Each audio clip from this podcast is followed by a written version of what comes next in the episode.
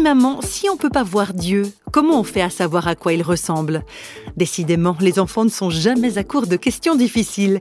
Mais réflexion faite, il serait dommage d'éluder ce genre de demande juste parce que les réponses nous donnent du fil à retordre.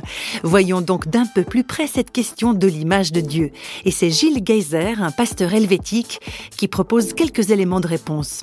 Alors on a tous entendu dire que Dieu a créé l'homme à son image. Reste à savoir si ce n'est pas plutôt l'homme qui projette son image sur Dieu. Gilles Geyser l'homme se voit obligé d'essayer d'inventer Dieu, d'imaginer à qui Dieu ressemble. Donc oui, il y a énormément de projections sur qui est Dieu. Et je pense que dans les premiers versets de la Bible où il y a justement cette notion que Dieu crée l'être humain à son image, je pense que là, ça permet de rentrer dans quelque chose de plus profond. Où en fait, Dieu est en train de dire, vous pouvez pas vous construire, vous pouvez pas vous comprendre si vous n'êtes pas en lien avec moi.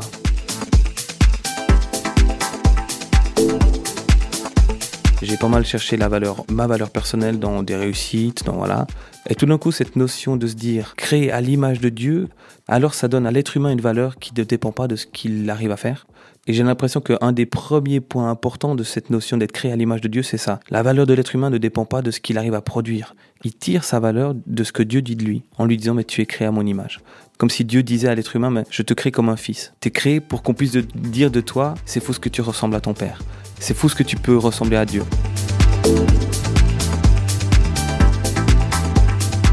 Il y a aussi dans cette notion d'être créé à, l'image de Dieu quelque chose qui va, à mon sens, encore plus loin et, qui se retrouve en fait dans pratiquement tous les livres de la Bible. Je parle de, cellules souches, quoi. Ces cellules qui se divisent, mais qui gardent toujours quelque chose de, très important et elles peuvent être, c'est le même thème, cette même cellule d'être créée à l'image de Dieu se retrouve euh, avec Moïse, il se retrouve avec euh, Esaïe, avec Jésus, avec euh, enfin pratiquement tous les livres de la Bible. Et en fait, ce, que je trouve extraordinaire, c'est de voir que dans le, premier chapitre de, la Bible, il y a cette notion d'être créé à l'image de Dieu. Et puis, de nouveau, dans le premier commandement, euh, on connaît les dix commandements euh, dans la Bible, dans ce premier commandement, il y a tu ne te feras pas d'image taillée de Dieu. Comme pour dire à l'être humain, c'est pas à toi de projeter Dieu, c'est toi qui es l'image. Dieu demande à l'être humain de ne pas se faire d'image taillée de lui, parce que cette image, elle est déjà faite. Et l'image de Dieu, c'est l'être humain. Et pour moi, bah, quelque part, ça unit deux facteurs de la foi qui sont euh, très souvent désunis.